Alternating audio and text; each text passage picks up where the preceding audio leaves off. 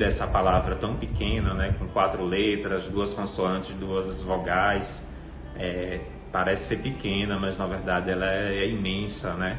E abarca todo mundo, todo o universo. É, vida para mim é o eu, é o eu interior, né? O eu respirar, o eu pulsar, o eu toque, né? O eu pele.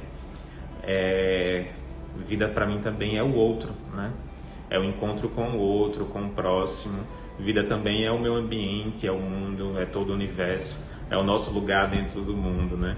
E aí discorrendo ainda mais para um significado mais filosófico, espiritual, eu entendo a vida como existência, né? Como resistência, como luta, como enfrentamento, como batalha, né? E independente de todas as intempéries que cada um de nós é, enfrente no dia a dia, na nossa jornada, né? As provações que surgem no nosso caminhar, é, nós estamos aqui vocacionados para a felicidade então, vida para mim também é muito felicidade, é felicidade, é alegria, é encontro, é partilha, é compartilhamento, é conexão.